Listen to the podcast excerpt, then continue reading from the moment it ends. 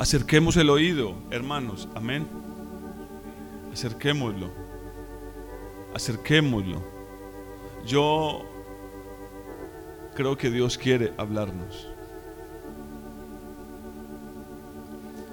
Y aunque estar en el culto es una oportunidad para escuchar la voz del Señor, déjeme decirles algo.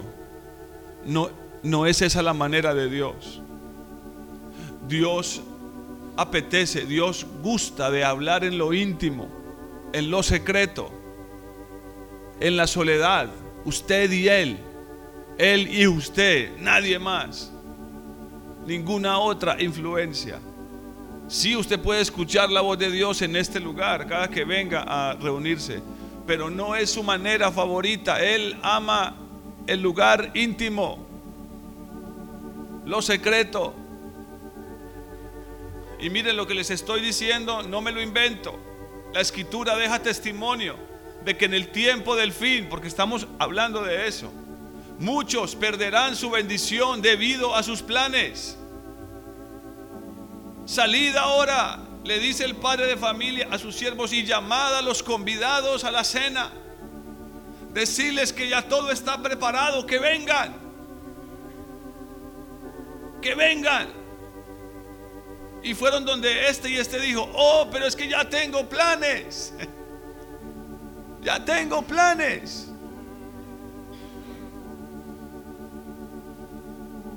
Tengo que hacer esto y esto. Acabo de casarme. He comprado una yunta de bueyes. He comprado unos terrenos. Tengo que mirarlos porque hice una gran inversión. Todos hemos cometido ese error. Y siento que el Señor nos está diciendo hoy, desde este servidor hacia abajo, ten cuidado que tus planes no interfieran con lo que yo tengo para tu vida. Y solo me toca decirles como la escritura dice, el que tiene oídos para oír, que oiga. Porque es tan tremendo, hermanos, que esto podría tomarlo cualquier corazón hasta una lo podría tomar hasta como una ofensa. Pero no no no no, lo hago con ese propósito. De ninguna manera. El, el primero que se siente aludido soy yo. Estos hombres pierden la oportunidad de estar a la mesa con su Señor por causa de sus planes elaboradísimos y tan buenos casi tan perfectos. ¿Es malo casarse? ¿Es malo haber comprado eh, un, eh, no sé, una casa, un terreno? ¿Es malo haber comprado un vehículo o lo que llama ahí unas yuntas de bueyes? ¿No? En absoluto. Pero como vamos a verlo, esta noche y se los he dicho muchas veces. El peor enemigo de lo mejor que Dios tiene para cada uno de nosotros es lo bueno. Es decir, lo bueno es el peor, es el peor enemigo de lo mejor. Amén. ¿Sí comprenden eso? El peor enemigo de lo mejor no es lo malo. ¿No? no es lo bueno. Eh, perdón, no, no es lo malo, es lo bueno. Si usted tiene un billete de 50 mil original, el peor enemigo de ese billete es uno bien falsificado, muy parecido en color, textura, tamaño. Yo tengo por ahí uno que un día apareció en un sobre. seguramente a alguien se lo metieron y no se dio cuenta. Está muy bien hecho. El peor, el peor enemigo de ese billete original no es un billete sacado de una caja del juego Monopolio, con una carita de un dibujito. Si a usted le llegan con ese billete de una caja de monopolio o de tío rico y le dicen, me lo cambia, ¿cuál será su reacción? Reírse. Usted no se siente de ninguna manera amenazado. Ay, casi me meten ese billete. No. No, el peor enemigo de lo mejor, y cuando me refiero a lo mejor es a lo que Dios tiene para su vida. El peor enemigo de lo mejor es lo bueno. Es aquello que parece muy bueno.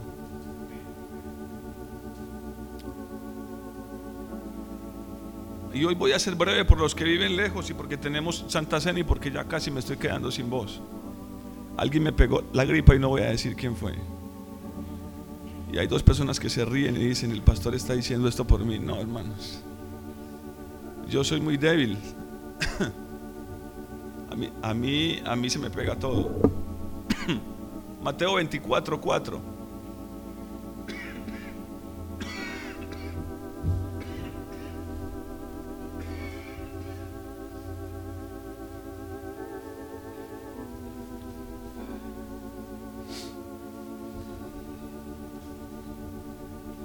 Espero que toleren mi tos y que no quede demasiado grabada en el, en el, en el audio.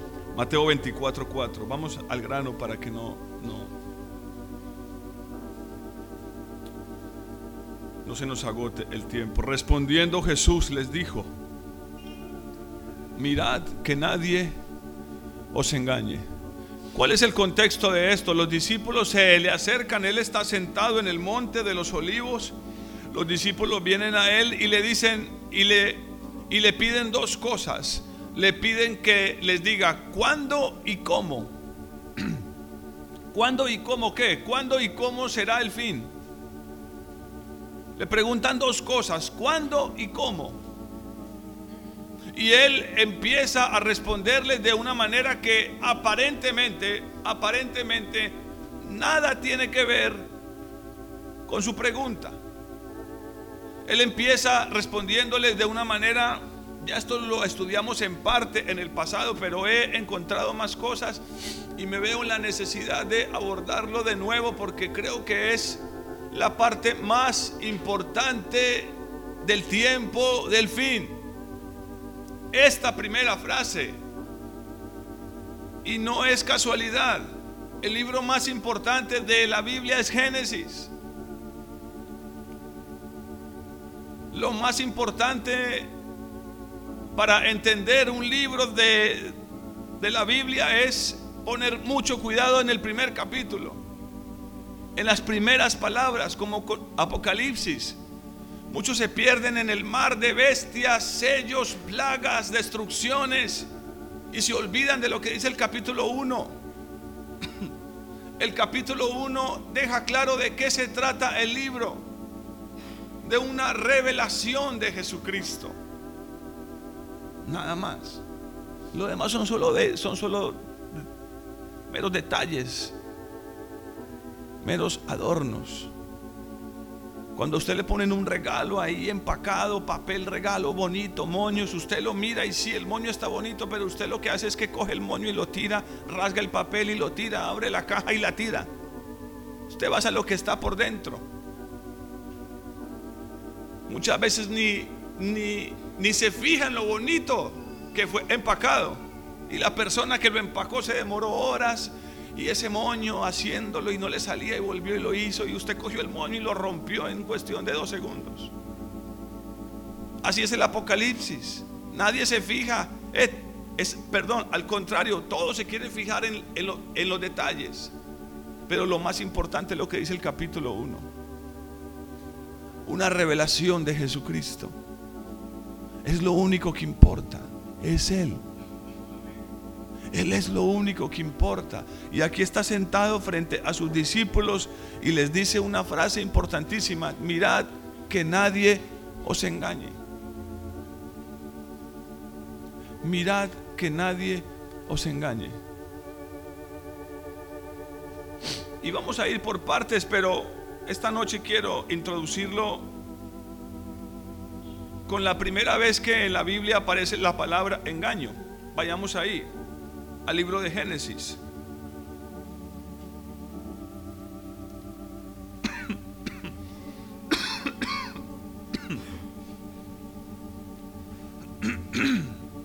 Génesis capítulo 3.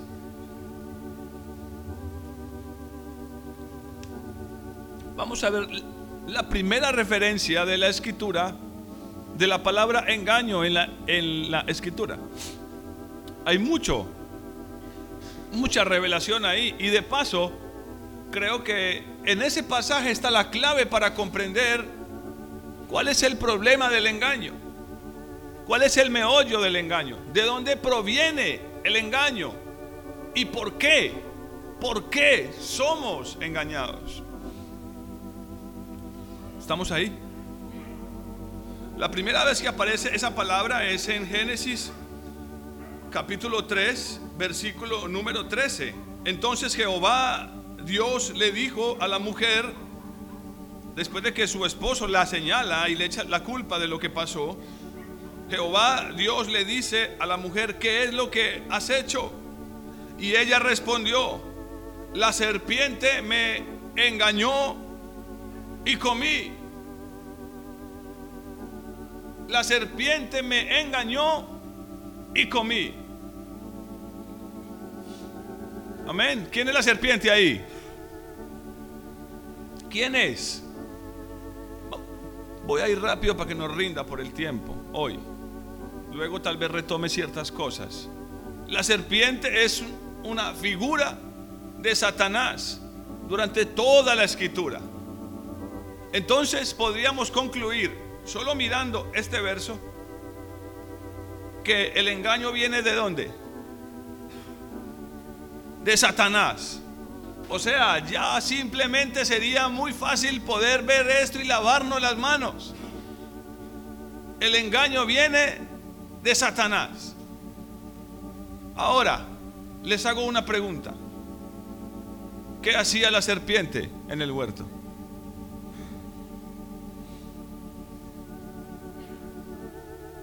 Qué estaba la serpiente en el huerto? Por favor, esta pregunta es importante. ¿Por qué estaba la serpiente en el huerto? Si usted se regresa a Génesis 1 y lee todo el relato del huerto, dice que todo lo que Dios creó era qué?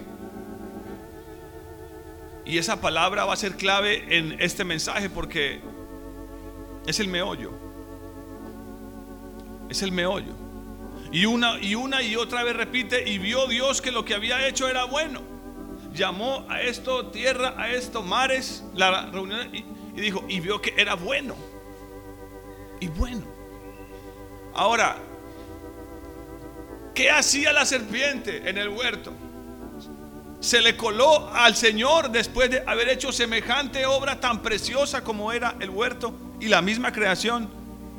Se le metió por un rincón y el Señor no se dio cuenta. Si esa es la explicación, tenemos que decir que Satanás es muy poderoso. Pero eso no es así. No lo es. La única cosa que podemos decir acerca de que la serpiente estaba en el huerto, ¿cuál es? Que Dios la puso ahí. Amén. Ahora, sí, la serpiente es engañosa. El Señor lo dice en Juan 8. Satanás vino para matar, hurtar y destruir. Y es padre de mentira. Y uno de los significados principales de la palabra engaño en la Biblia hay varias palabras para engaño. Luego hablaremos de eso. Es mentir. Mentira. Pero la palabra que usa aquí para engaño en este relato es una palabra que básicamente quiere decir dirigir o ser dirigido por algo o por alguien. Y eso es muy interesante. Entonces, regresemos. Antes de que pensemos, y espero que esté pensando, ¿cómo fue que la serpiente apareció en el huerto? Si todo era bueno y todo era perfecto. ¿Por qué Dios permitió que la serpiente estuviera ahí? ¿Sabía Dios que la serpiente estaba conversando con Eva? A ver. ¿Se enteró Dios en el momento que sucedió? ¿Sabía Dios eso? ¿O ¿O le tomó por sorpresa? No, no, no, no, eso es imposible. Porque entonces no sería Dios. ¿Y cómo confiar en un Dios que algo lo toma por sorpresa? Eso no tiene lógica. Nuestro Dios todo lo sabe. Es omnisciente y es omnipotente. Todo lo puede. Y es omnipresente. Está en todo lugar. Él estaba ahí cuando eso estaba pasando. Amén. ¿Lo creen? Es lo que la escritura dice acerca de Dios. Entonces nos queda solo una conclusión. Que Dios permitió que la serpiente estuviera ahí. Y no tengo temor en decirlo. Algunos teólogos dicen que no. Que eso no puede ser así. Porque le resta a Dios justicia, ¿no? ¿Quién llevó a Jesús al desierto para que fuera tentado por la serpiente? ¿Quién? ¿Un demonio? Ahora, la falta de entendimiento de este pasaje hace que hoy se le rinda un excesivo culto, y es hasta feo decirlo, a Satanás. Porque todo lo que sucede se le atribuye a Satanás. Porque se le considera un ser lleno de poder, casi omnipotente, omnisciente. ¿Cuántos creen aquí que Satanás puede estar en todos lados? Eso no es posible. Si está aquí, no puede estar en Nueva York. Amén. Está aquí y está aquí. Él no es omnisciente. Él no puede leer los pensamientos. Ya sabes lo que estás pensando. No. Él es astuto. Sí. Sagaz. En sobremanera. Y ha acumulado sabiduría por siglos.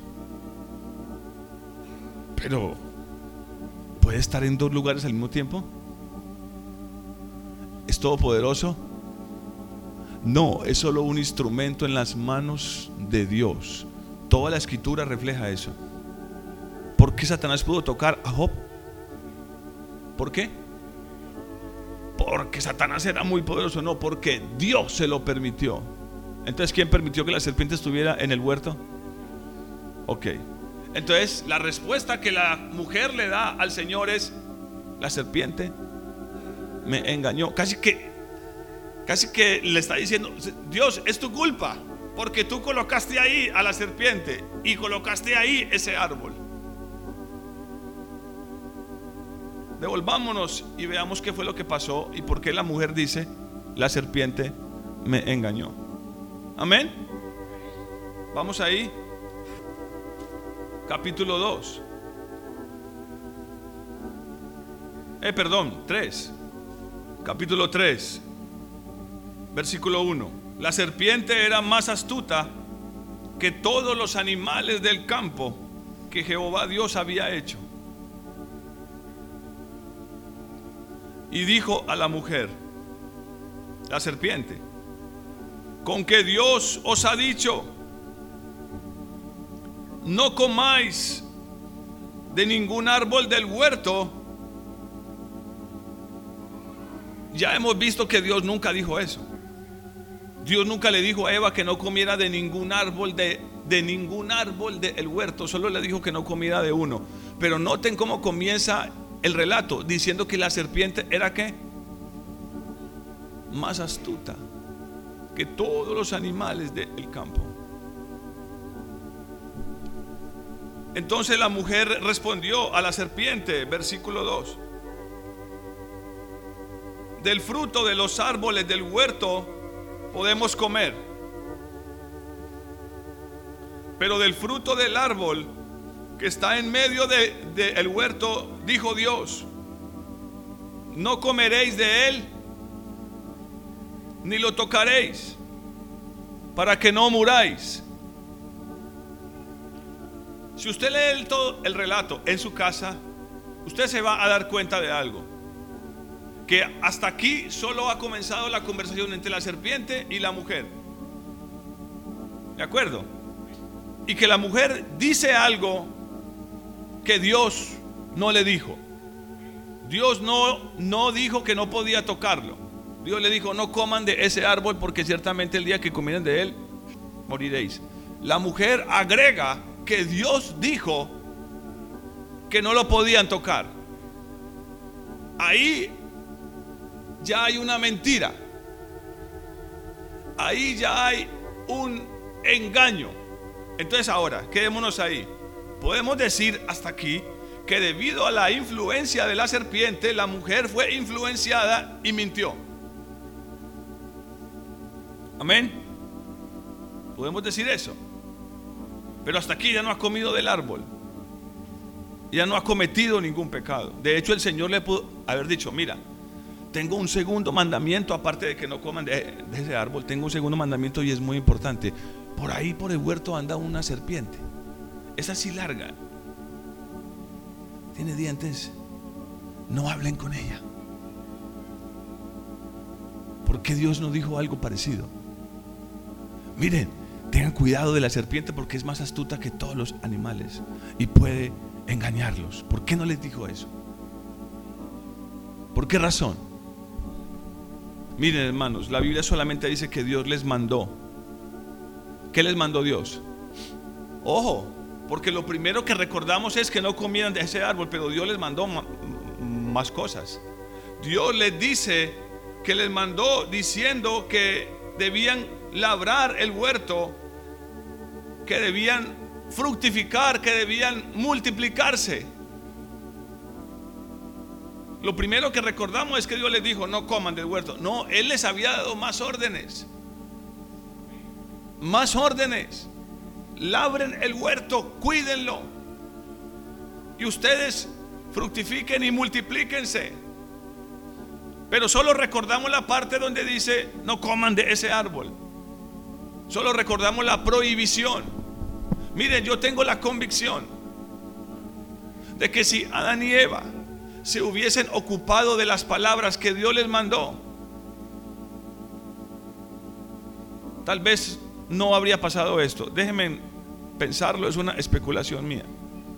No, las cosas ya, ya pasaron como pasaron y solo queda examinar a ver qué podemos extraer de ahí como nuestra enseñanza. Ya nada se puede cambiar de ahí, pero tengo la sospecha porque lo veo en otros pasajes de la escritura que si el que, si se hubiese ocupado de lo que debía haberse ocupado, no habría pasado esto. Es como David. David no debió haber estado en esa terraza ese día. La Biblia dice que era tiempo cuando los reyes salían a la guerra. David no debía estar ahí. David debía haberse estado ocupando de aquellos mandamientos de Dios para él, de lo que Dios le había dicho. El árbol, lo que Dios les manda con el árbol era más una advertencia una advertencia. Pero bueno, hasta aquí pueden ser solamente especulaciones. A lo que quiero llegar es a lo siguiente. Versículo 4. Porque uno tiene que leer la palabra de Dios de, de esta manera. No solamente leer y, uy, ¿qué fue lo? Y seguir derecho y no entendí nada. Hay que preguntarse cosas. Ojo, pero de una manera respetuosa y santa porque es la palabra de Dios. Y es Dios el que la escribió. Amén. Si Él no quiere que sepamos algo, yo no sé por qué. Bueno, si tengo la sospecha de por qué la serpiente estaba ahí. Amén. Y de por qué creo, por lo que voy a mostrarles, que el engaño, lo único que Satanás, aunque Satanás es engañoso, Satanás lo único que puede hacer es, y a ver si me entienden este concepto, es amplificar el engaño. Satanás lo único que puede es amplificar el engaño en los corazones. Amén. No puede producirlo. Y este es un terreno bien difícil de caminar. Algunos van a decir, claro que puede producirlo. Sí, pero solo si yo le doy permiso. Porque miren hermanos, lo mismo que sucedió aquí en el huerto, sucedió en el desierto con Jesús. La pregunta es, otra vez, porque lo hemos venido viendo todos los jueves, ¿Jesús era hombre? A ver, ¿estaba la serpiente ahí? Sí, porque no pudo engañar a Jesús. Él no se lo permitió. En otro pasaje el Señor dice, vayámonos de aquí porque el maligno viene y él en mí no tiene nada. Igual con Job. Satanás quiso amplificar su maldad, su naturaleza en Job y no pudo. Porque Job era un varón perfecto. Y Dios lo sabía. Por eso le dio permiso a Satanás de que tocara a Job. El Señor no estaba jugando dados con Job. Eh, perdón, con Satanás. Y si de pronto Job la embarra. No, Dios conocía a Job. Por eso podía decir que era un varón perfecto. Sí, Satanás es engañoso, es perverso, es malvado. Pero lo único que puede hacer es amplificar lo que ya hay en nuestro corazón. ¿Entienden eso de amplificar? Hacerlo más grande con sus palabras. Así como la escritura dice que las palabras de Dios son como la lluvia que caen sobre nuestra vida y hacen que la semilla preciosa de su Hijo en nosotros crezca, es lo mismo con Satanás. Escuchar sus palabras, exponernos a sus mentiras, exponernos a su maldad, a su sistema, a lo que Él gobierna en este mundo, a cómo gobierna este mundo. Exponernos a eso es exponernos a una lluvia sucia que hace que lo que hay en nosotros sea amplificado. Y ahí sí tenemos que decir que Él que Él intervino, pero nosotros accedimos a que eso sucediera. ¿Sí o no? ¿Sí o no? Cada que nos ponemos a conversar con la persona incorrecta o cada que nos sentamos frente a la televisión o cada que estamos pensando cosas incorrectas, soy yo el que le doy ese permiso para que lo haga. Romanos dice que Cristo nos ha librado del poder de la muerte. Y eso incluye a Satanás. Al final lo dice, Él fue vencido en la cruz. Por si alguno tiene dudas.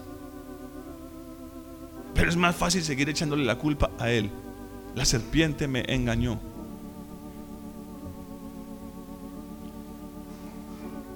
Entonces, versículo 4, la serpiente le dijo a la mujer, miren hermanos, y esto solamente tiene una palabra, porque hasta aquí solo, solo la conversación va, va por la mitad, pero cuando uno lee todo este pasaje, uno se da cuenta de algo, que aquí hay que decir algo. Esto lo que se llama es comunión. La mujer tuvo comunión con Satanás. Y como dice Pablo, sus, sus sentidos fueron extraviados. Fueron extraviados. Y ella fue llevada a la traición.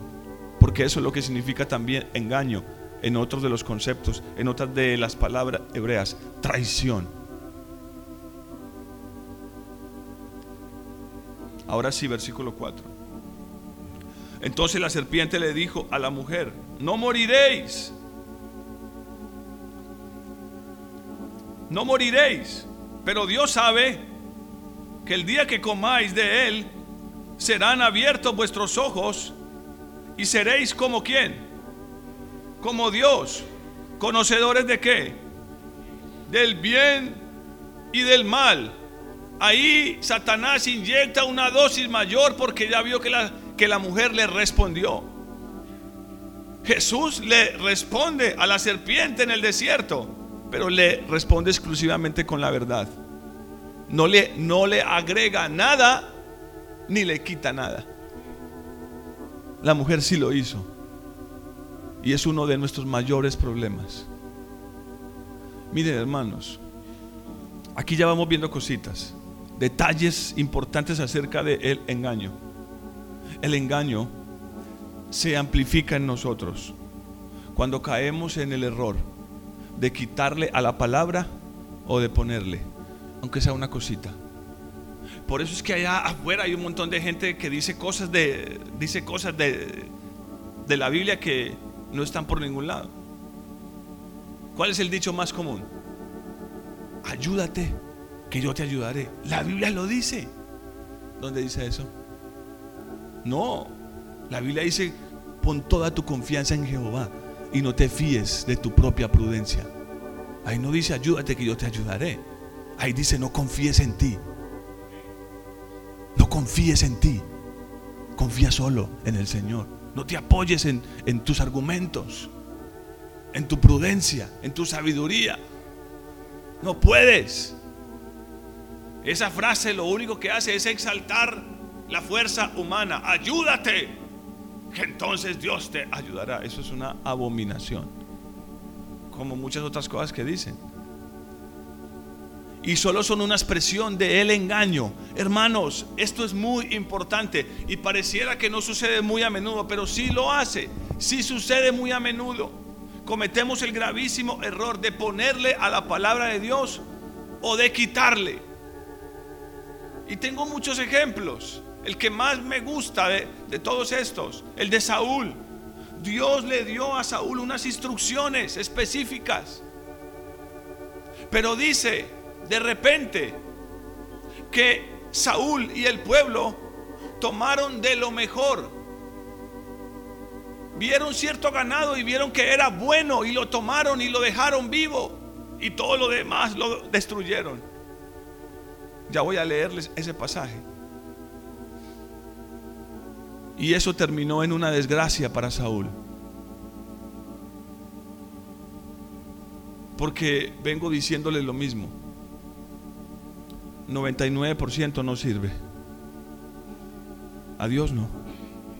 O es todo o es nada.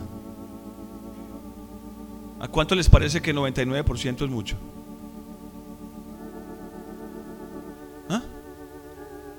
A ver, ¿a ustedes no les parece que es mucho? A mí sí. Ahí está el joven rico. Llegó con su, con su 99%. Y se acerca al Señor y le dice, maestro bueno. Y el Señor lo, lo voltea y le dice, ¿y por qué me dices bueno? ¿Y por qué estoy mencionándoles esto? Miren lo que dice. Miren lo que sucedió en el versículo a continuación versículo 5. ¿Cuál es la primera palabra de la frase que el Señor le dice a los discípulos que leímos en Mateo 24, 4? La primera palabra, ¿cuál es? Mirad, mirad. Y es la clave, mirad. Y aquí dice el versículo 5, al ver la mujer, al ver la mujer que el árbol era como, ¿Ah? ¿Están aquí, hermanos? Ah, versículo 6. Sí, hermanos, versículo 6. Me hace falta una lámpara aquí. Versículo 6. Al ver la mujer que el árbol era bueno para comer, uno. Lo segundo es agradable a los ojos. Y lo tercero, deseable para alcanzar sabiduría. Tomó entonces de su fruto y comió. Y dio también a su marido, el cual también comió al igual que ella. Ahora, toda esta conversación entre la serpiente y, la mujer se dio frente a cuál árbol? ¿Al de la vida o al árbol del bien y del mal? ¿Frente a cuál árbol estaban? ¿Cómo se llamaba ese árbol? ¿Cómo se llamaba? El árbol del bien y del mal, dice la mayoría de las versiones. El árbol del bien y del mal. Vamos a suponerlo así. Voy a dibujarlo en sus cabezas. Quisiera algo aquí para dibujarles. Vamos a suponer que la mitad de ese árbol era bueno y la otra mitad era mala. La mitad era, estaba llena de frutas podridas llenas de gusanos y los gusanos le salían así por fuera y se veían desagradables, pero la otra mitad eran frutas bonitas, brillantes, con un color vivaz que provocaba comerlas.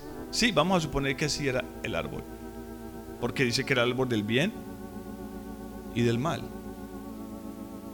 ¿De cuál parte de ese árbol comió Eva? Y hablo espiritualmente. A ver, hermanos, ¿están aquí? ¿Qué dice el versículo 6? Dice que al ver la mujer que el árbol era bueno para comer, entonces echó mano. Hermanos, escúchenme, esto es muy importante y es muy revelador. Porque después de que ella comió y su marido, ¿qué pasó? Sucedió lo que Dios les dijo que sucedería. Murieron. No físicamente, sí espiritualmente. Sus ojos fueron abiertos, ya había maldad, malicia en sus ojos. Empezaron a culparse, a juzgarse, a descubrir su desnudez y fueron sacados del huerto. Pero ¿de qué parte del árbol comieron? De la parte buena del árbol. Por favor, escuchen esto. No fue necesario que comieran de la parte mala del árbol para que murieran comieron de la parte buena del árbol. Porque ella lo vio y dijo, esto es bueno. Ahí es donde está el engaño. Ahí es donde nace el engaño. Pero la pregunta es la siguiente. ¿Era bueno para quién? Ahí lo dice. Al ver la mujer que el árbol era bueno para comer, para ella, agradable a sus ojos, los de ella. Y tercero, deseable para alcanzar sabiduría o codiciable para ella.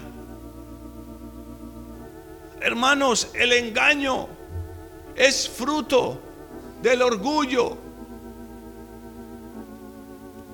El engaño es fruto del orgullo, porque estas mismas cosas las dice Juan, ya vamos a ir ahí. Y son las mismas cosas que suceden con Jesús en el desierto. Todos los dardos que Satanás le lanza tienen que ver con él. Satisface tu, tu, deseo de comer. Satisface tu vanagloria. Cuando lo para en el pináculo del templo. Satisface tu deseo de poder perdona, y lo invertí. Cuando lo para el pináculo del templo y cuando le dice, ah, no, pero mira, si tu pie tropieza con piedra, el Señor mandará a, sus ángeles. Todo se trata de Él y Él una y otra vez, Jesús, una y otra vez renuncia, renuncia a lo que Él es, se olvida de Él por amor a Dios y termina diciéndole a la serpiente, a tu Dios, solo a tu Dios adorarás y solo a Él servirás. Aquí la mujer se sirve a ella misma. Ella no fracasó echando de lo malo de, de, de, lo que había en ese árbol. Ella fracasó al tomar lo bueno que había en ese árbol. Así es como muchos creyentes están fracasando hoy. No cayendo en alcoholismo, en drogadicción, aunque hay algunos que sí lo hacen. No cayendo en, en alcoholismo, drogadicción, inmoralidad, asesinatos. Muchos están perdiendo su vida. Muchos están muriendo porque ellos mismos decidieron tomar de lo bueno, de lo que consideraron bueno.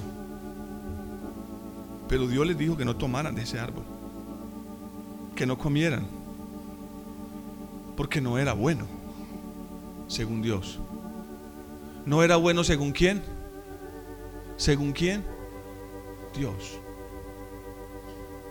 No era bueno según Dios. De ninguna manera. Miren lo que dice Primera de Juan, capítulo 2. Juan sí que entiende esto. El apóstol amado, el que estuvo cerca de su Señor, el que reposaba en el pecho de su amado.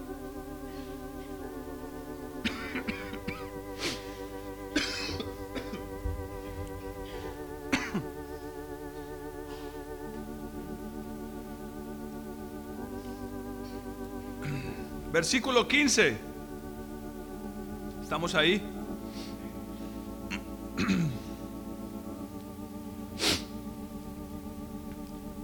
No améis al mundo, ni las cosas que están en el mundo.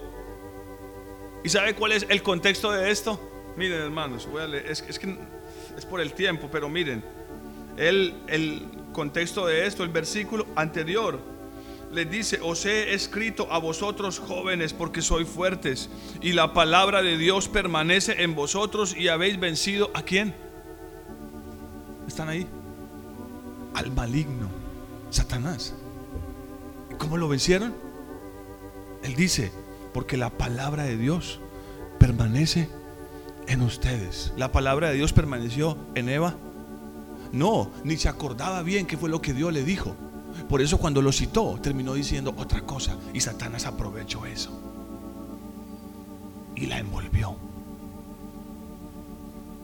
Y la convenció de lo contrario. Le hizo pensar que eso que estaba delante de sus ojos era bueno. ¿Cuántas cosas delante de sus ojos y de mis ojos son buenas, pero no lo son ante los ojos de Dios? Miren hermanos, ahí es donde radica el engaño. El engaño no es que, es que a usted se le va a parecer un demonio o, va a ser obligado a, a participar en una secta diabólica. O a terminar en una iglesia donde adoran a Satanás. Entonces, como esas cosas nunca las voy a hacer yo, yo nunca estaré expuesto al engaño. No, hermanos. El engaño está ahí. Y está básicamente, está básicamente, hermanos, cuando miramos las cosas a nuestro alrededor día tras día y sin tener en cuenta la palabra de Dios, sin tener en cuenta el consejo de Dios, sin tener en cuenta la gloria y el nombre de Dios, sino preocupado solamente en nosotros, en nuestro bienestar, terminamos diciendo, esto es bueno. Pero de repente Dios dice, no, no lo es. Pero a muchos cristianos hoy eso no les interesa. ¿Por qué? Porque están viviendo en este mundo de la manera más simple, ramplante y vacía. Ya hemos hablado de esto, pero es muy sencillo. Están viviendo así. Si esto no es malo, entonces ¿qué es? Es bueno. Así funciona Dios. Así es Dios. Si esto no es malo, entonces es bueno.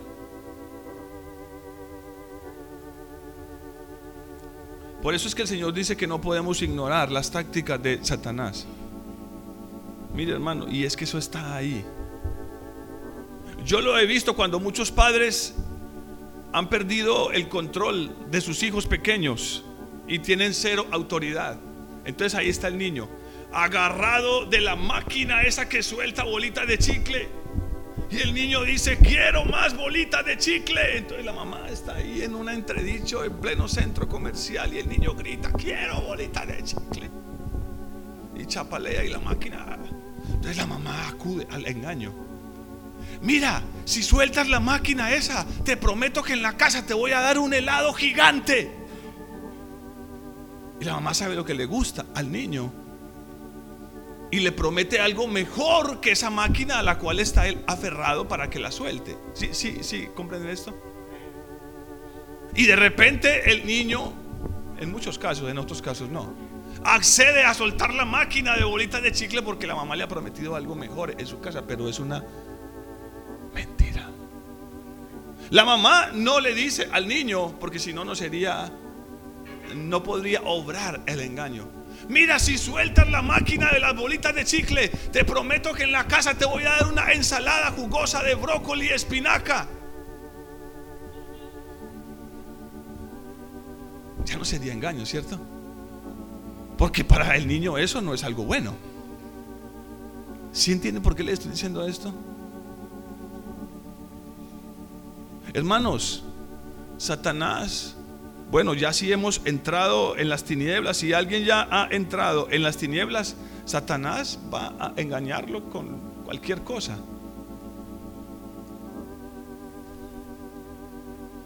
Pero en la vida, ¿sabe qué es? ¿Sabe con qué estamos siendo engañados hoy? hoy con las cosas que parecen buenas. Con las cosas que parecen muy buenas. Están, hermanos, si están aquí. Miren lo que dice Juan.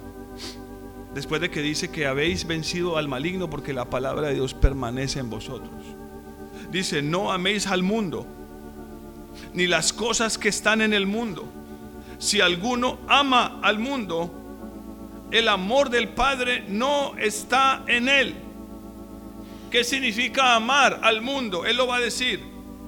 Porque nada de lo que hay en el mundo, y enumera tres cosas que son las tres cosas con las cuales tuvo que enfrentarse Eva.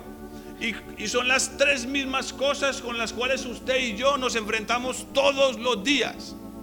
Porque nada de lo que hay en el mundo, primero, los deseos de la carne, ella vio que era bueno para comer. Y luego dice aquí, los deseos de los ojos, ella vio que era, ¿qué? Codiciable, bueno bonito. Y luego, ¿qué dice aquí? Y la vanagloria de la vida, ella vio que era bueno para alcanzar sabiduría, vanagloria. Todas esas tres cosas se centran en el yo, en mí.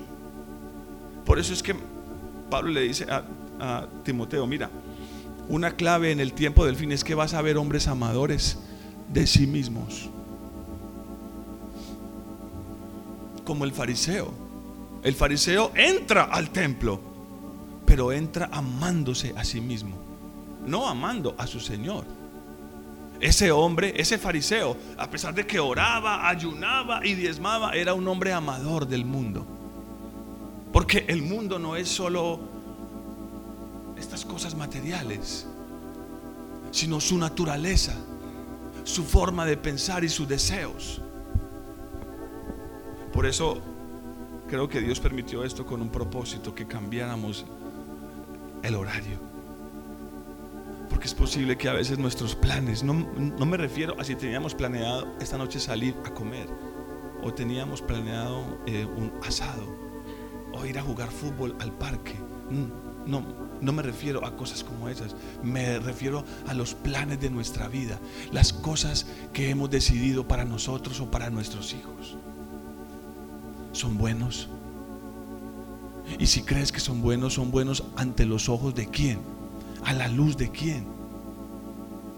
El apóstol Juan define el amor al mundo en tres cosas. Los deseos de la carne, los deseos de los ojos y la vanagloria de la vida. Y son las mismas cosas con las cuales Eva se ve enfrentada. Y tengo que leerlas porque es que les pierdo el orden. Ella dice, vio que era bueno para comer, los deseos de, de la carne, agradable a los ojos, los deseos de los ojos. Simplemente nos hemos acostumbrado a vivir de esta manera. Si vemos algo con nuestros ojos y nos agrada, entonces ¿qué es lo segundo que decimos? Esto es. Ahí estaba Lot frente a la llanura que lo conduciría a Sodoma y Gomorra. Y él alzó sus ojos y dice que vio que era como, que era bueno. Hasta lo comparó con qué? Con el huerto de Jehová. Pero ese camino, ¿a dónde lo condujo? ¿A dónde lo llevó? A Sodoma, a las tinieblas. Porque a él no le interesaba oír la voz de Dios. Solo quería guiarse por lo que sus ojos y los deseos de su carne le representaban a él una vanagloria para su vida, un bienestar para mí. Hermanos, la única manera, y ya voy acabando, de que seamos librados del el engaño es olvidarnos de nosotros mismos. Fue lo que hizo Jesús. Por eso la serpiente no pudo hacer nada con él porque él se había olvidado de sí mismo. Filipenses 2 lo dice, dice que él se despojó. ¿Qué palabra esa? Y voy a leerles algunos ejemplos aquí. Génesis 49. Los tenía por aquí eh, anotados. Rápidamente, hermanos. Génesis 49, versículo 14.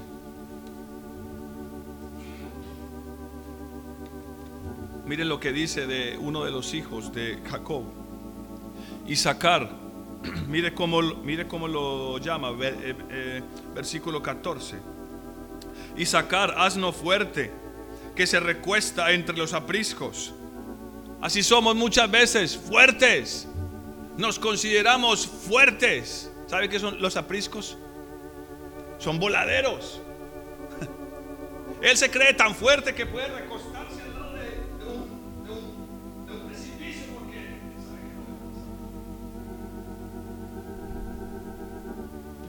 fuerte. Está el cristiano que puede meterse en cualquier lugar porque él cree que no le va a pasar nada ir a una discoteca o a una fiesta o meterse al cine, porque ¿y qué tiene de malo ir al cine? O sentarse a ver cualquier basura en la televisión, porque eso que tiene de malo. Es que, es que eso es malo. Me han preguntado muchos. Es que eso es malo. ¿Qué tiene de malo? ¿Qué tiene de malo poner otras cosas por encima de Dios? ¿Qué tiene de malo todo?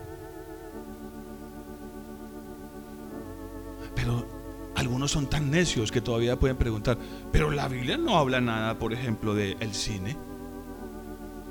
Así me lo dijo un día. Y sacan sus argumentos. Pero delante de Dios, lo más sublime del hombre es que es una abominación. Y miren lo que dice Isaacar. Se recuesta en los apriscos. Al ver que el descanso era bueno, dice, al ver que el descanso era que bueno, y la tierra deleitosa bajó su, su hombro para llevar carga y sirvió como un esclavo. Vio que eso era bueno. ¿Y cómo terminó? Como un esclavo. Terminó bajando su hombro para llevar la carga. Eso es lo que hace Satanás. Él no te va a engañar con cosas satánicas, abominables, diabólicas. Él va a tratar de engañarte con cosas buenas. Buenas para ti. Para que te sientas mejor, más cómodo. ¿Saben qué es lo que está pasando en muchas iglesias? Donde muchos profetas son la boca de, Satanás. Y la gente entra por sus puertas y les prometen bendición, abundancia y todo tiene que ver conmigo. Dios te va a bendecir. Amén. y, ¿Y qué más quieres? Pide, eh, pues me gustaría un carrito. Dios te va a dar un carrito. Amén. Se trata es de de mí. Son la boca de Satanás. Satanás los está usando para hacer que la gente incline su hombro y convertirlos en esclavos. ¿De qué? Del placer, de la carne, de la vanagloria de la vida.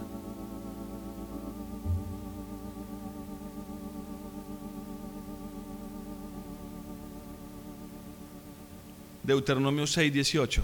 Rápidamente leo esto. Harás lo recto y bueno ante los ojos del Señor. ¿Ante los ojos de quién? Por eso dice que Eva abrió sus ojos y vio que ese fruto era bueno para comer. Y la primera palabra que Dios usa es mirad. ¿Cómo estamos mirando? ¿Cómo está nuestra visión? Está nublada, está limpia. El Señor dice que si la luz que hay en nosotros es tinieblas, dice que los ojos son la lámpara del alma. Y no solamente habla de los ojos físicos, sino también de nuestros ojos espirituales. Haz lo recto de eh, Deuteronomio 6:18. Haz lo recto y bueno ante los ojos del Señor, a fin de que te vaya bien y entres y tomes posesión de la buena tierra que el Señor juró a tus padres. Lo que sea justo y bueno ante los ojos de quién? Míos. Míos. Hermanos, si este personaje, si este varón se para aquí y les dice que algo es bueno y no está conforme a la palabra de Dios, no le crean. Rechácenlo.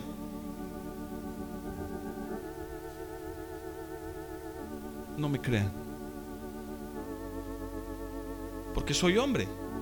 Y es posible que yo también caiga en este problema y termine haciendo algo que ante mis ojos es bueno, pero no ante los ojos de Dios. Y una oveja puede verlo y decir, ah, pero el pastor lo hace, entonces eso es que es bueno porque el pastor lo hace.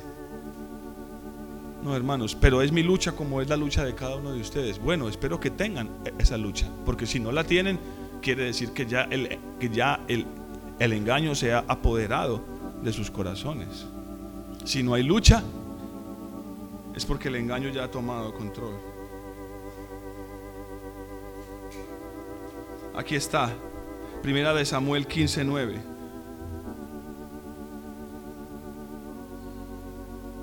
Primera de Samuel 15:9.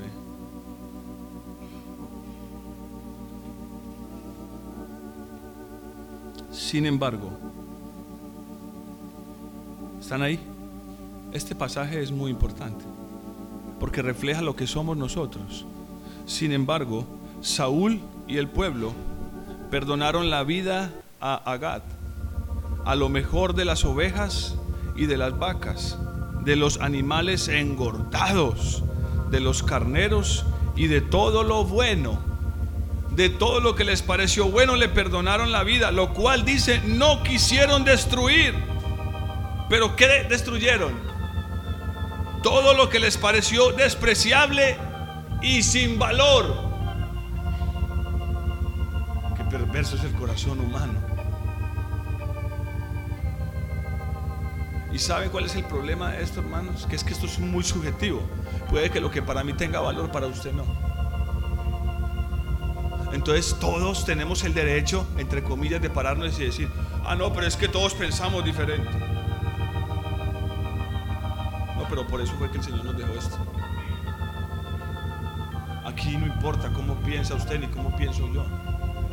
Hermano, es que en mis 55 años de vida yo estudié y no sé dónde y yo tengo tal experiencia y eso se hace es así. Déjame decirte con todo respeto que si no está conforme a lo que la escritura dice, no me interesa. Y tengo que decirte, busca el consejo de Dios. Porque el pueblo en Israel, en el desierto, cuando olvidaron el consejo de Dios, se volvieron a la, idolatría, el, el engaño vino sobre sus cabezas. Ya, ya no pudieron ni siquiera discernir entre su brazo izquierdo y su brazo derecho. Y hay un montón de ejemplos en la escritura donde una y otra vez hombres dijeron, esto es bueno,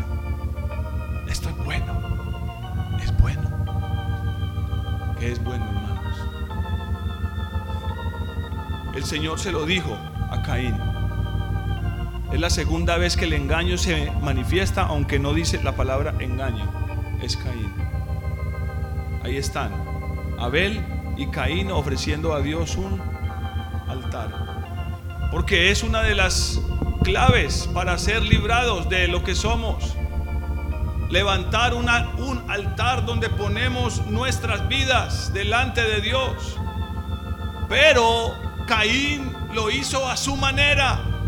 A él le pareció bueno hacerlo a su manera. Y Dios le dijo, no, Caín, no te lo voy a recibir tu sacrificio, porque no es así. Y Caín se molestó porque él lo había hecho de buena manera. En eso nos, nos actamos y nos excusamos, pero es que yo lo hice de buena manera. No, y entonces el Señor le dice, Caín, si tú hicieras lo bueno, serías enaltecido. Según la Biblia, ¿quién será exaltado? ¿Quién? El humilde. Hermanos, esa es la clave para ser librados del orgullo. Póngase de pie.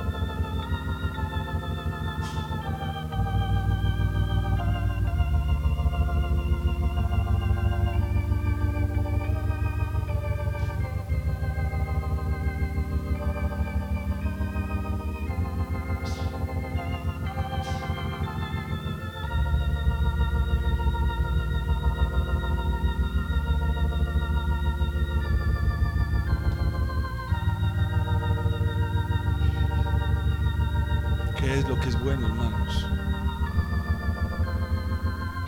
Seguro que todo lo que haces en tu vida y apruebas en tu vida es bueno. Oh, a mí eso me impactó tanto, hermanos. Eva no comió, voy a decirlo así, del árbol del mal. Ella no comió la parte mala del árbol, ella comió del bien. Muchos cristianos hoy están desviándose no en lo malo, entre comillas, sino porque en su propia sabiduría han escogido lo que les parece bueno. Y si no somos capaces de renunciar hoy a nuestros argumentos, sino que nos pasamos el resto de la vida diciendo, pero es que yo no pienso así. Ese es el engaño, hermanos. Ese es el engaño, esa es la puerta del engaño. O renuncias a eso o serás engañado. No tengo dudas, hermanos. Es lo que veo en la escritura. Cierren sus ojos, hermanos. Vamos a repartir la Santa Cena. No quiero que los hermanos se queden ahí. Si usted no ha, no, no ha sido eh, no ha sido llevado eh, a las aguas y se ha bautizado, no debería participar de la cena. La cena es para aquellos que han expresado públicamente su fe en el Señor y que públicamente han escogido seguirle a Él y servirle.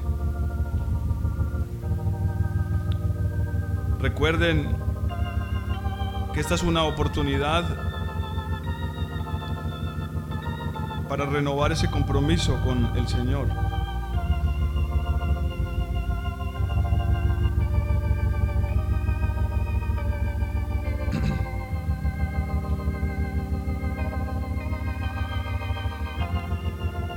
Escuchen lo que dice este verso mientras los hermanos reparten la cena. Este verso es increíble.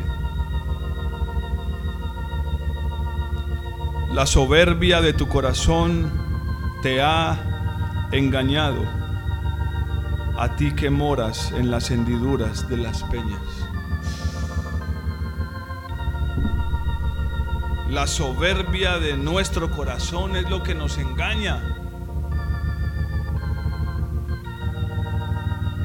Aquí escuchándome, hermanos? No importa si estamos morando en las hendiduras de la peña.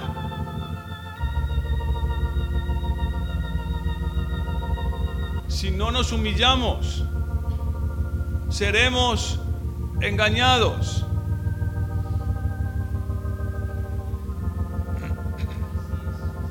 Mira, hay tantas cosas que podría decirles. Jacob y Esaú. Jacob dice que le robó la primogenitura a su hermano Esaú con engaño. Cuando él va donde su padre con su guisado, su padre le dice, tu hermano vino con engaño y tomó tu primogenitura. Y Esaú le dice, ¿y no te queda una bendicioncita para mí? ¿No te queda una bendición para mí, Padre? Y su padre sí le dice algo. Cuando él le pregunta por si tiene una bendición para él, su padre le dice, he puesto, he puesto a tu hermano por encima de ti. Qué revelación, hermanos. Y vuelve y le pregunta lo mismo y vuelve y le dice, lo he hecho, lo he puesto por encima de sus hermanos y todos se someterán a él, serán siervos de él. Es como si Dios le estuviera diciendo a Esaú, Esaú, tienes una oportunidad. Porque fuiste tú el que despreció la primogenitura. La oportunidad de que seas librado del engaño es que tú te sometas. Por eso le dice, he puesto a tu hermano por encima de ti. Miren hermanos, si esto no les interesa es porque sencillamente usted está satisfecho con sus decisiones, con sus planes, con lo que usted está haciendo con su vida. Si eso es así, yo lo respeto. Pero preferiría ahorrarle la condenación de estar luchando usted en su cabeza con lo que dice Dios, con lo que usted ha decidido hacer con su vida. Pero si usted sabe y es consciente que lo que usted necesita es la voluntad de Dios sobre su vida, yo le invito a que esta noche usted se humille delante de Dios. Y a que usted le diga, Señor, abre mis ojos. Lo único bueno que quiero en mi vida es lo que venga de ti, Señor.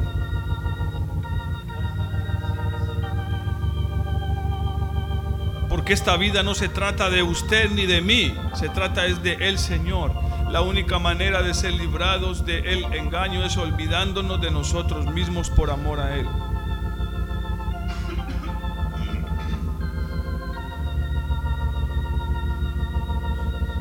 Ya no más argumentos, ya no más planes. Ya no más planes. Acude al Señor, busca su consejo. Renueva tu mente con su palabra. Renueva tu entendimiento, como dice Romanos, por medio de su palabra. No podemos seguir escogiendo nosotros. Eva debió decirle a la serpiente, el Señor ha escogido por nosotros. Y Él sabe lo que es mejor para nosotros. Él escogió para nosotros que no comiéramos de ese árbol y yo le creo, yo confío en Él.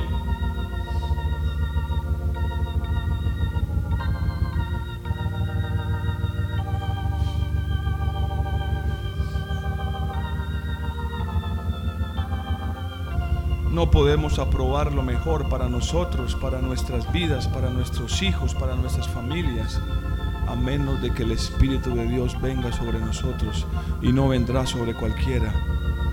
Vendrá sobre aquellos que se humillan y lo anhelan. Aleluya. Santo Espíritu,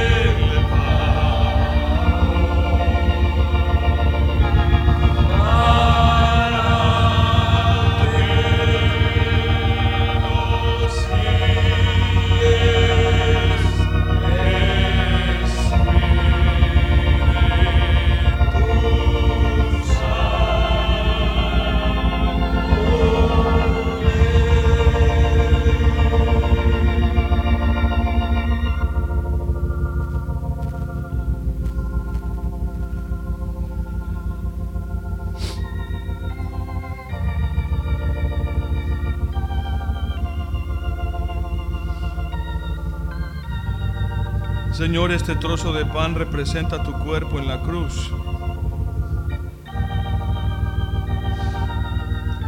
Gracias por haber dado tu vida por nosotros. Enséñanos y haznos entender que es tiempo de dar nuestra vida a ti, Señor. Entregar nuestra vida a ti, Señor. Gracias. Comamos juntos del pan, hermanos.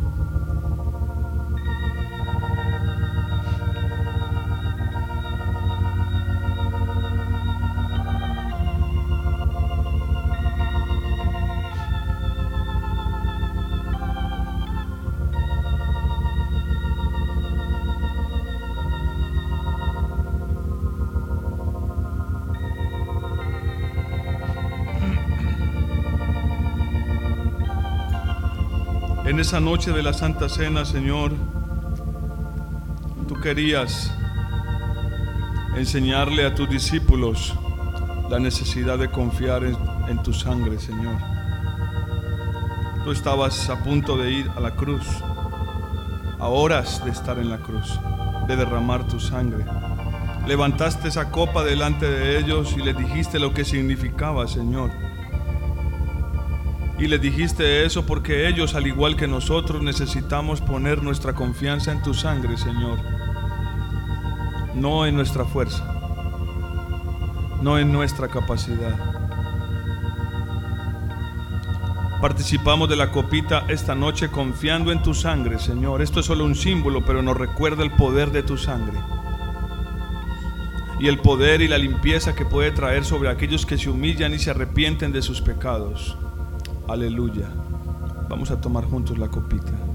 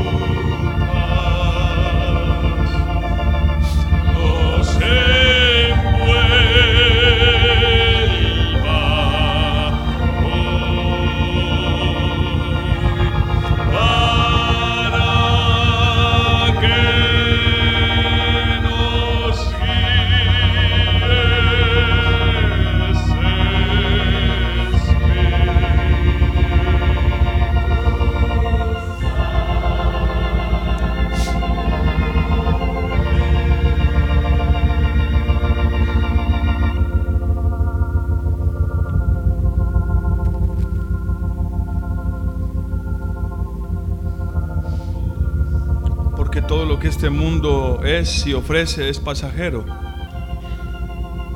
El mundo pasa y sus deseos, le dijo Juan a sus discípulos, a sus oyentes en su carta. El mundo pasa y sus deseos, pero todo el que hace la voluntad de Dios permanece para siempre. Aleluya. Puede que las cosas que este mundo nos ofrece sean buenas, agradables, tentadoras, llenas de deleite, pero todo eso es pasajero. Dios te pide que levantes tus ojos al cielo y escojas lo que Él tiene para ti, su voluntad, lo que verdaderamente es bueno y agradable. Su voluntad es perfecta y agradable, es buena. Es lo que usted y yo necesitamos para nuestra vida, para nuestros hijos. Alabado sea tu nombre, Señor.